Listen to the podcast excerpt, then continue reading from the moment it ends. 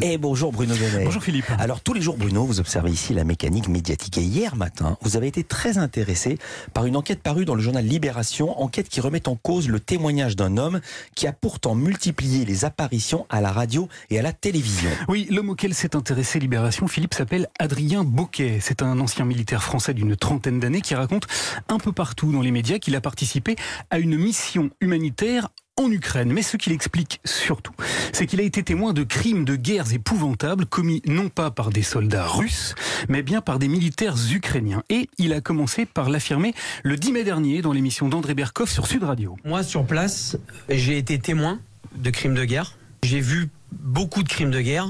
Les seuls crimes de guerre que j'ai vus pendant les jours où j'étais sur place ont été perpétrés par des militaires ukrainiens. Mmh. Et non pas par des militaires russes. Les seuls crimes de guerre que j'ai vus ont été perpétrés par des militaires ukrainiens. Alors il a également répété ce discours au site de Valeurs Actuelles, mais également sur LCI et sur l'antenne de BFM TV deux jours plus tard. Ces crimes de guerre, moi j'ai été témoin, j'ai été sur place une quinzaine de jours, ont été commis par les militaires ukrainiens Azov.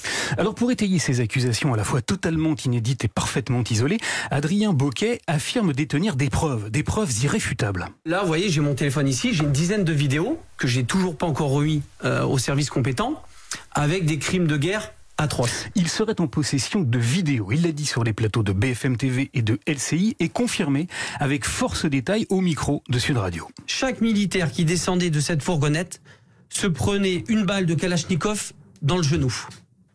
Alors qu'ils étaient sans défense.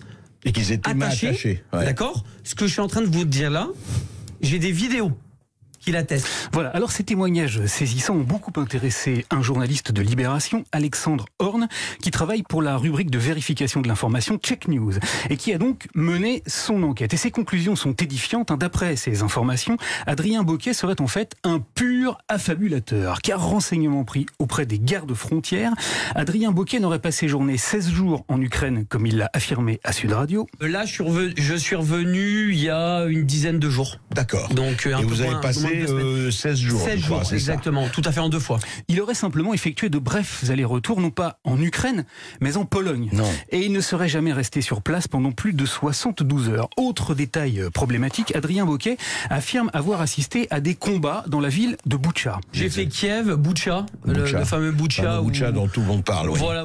Or, d'après les vérifications de Libération, il y a un hic. Aux dates auxquelles Adrien Boquet affirme avoir assisté à des exactions commises par les combattants du bataillon Azov à Boucha, les forces d'Azov étaient ailleurs. Libé a consulté et croisé de nombreux documents photographiques qui attestent qu'aux dates avancées par Adrien Boquet, aucun militaire d'Azov n'était présent à Boucha. Alors, eh bien alors, les récits présentés par l'ancien militaire français ont beau être extrêmement spectaculaires. Vous avez donc des assassinats de militaires russes qui se sont préalablement rendus et qui avaient les mains liées. Ils ont beau avoir le charme de la marginalité et le doux parfum du scandale.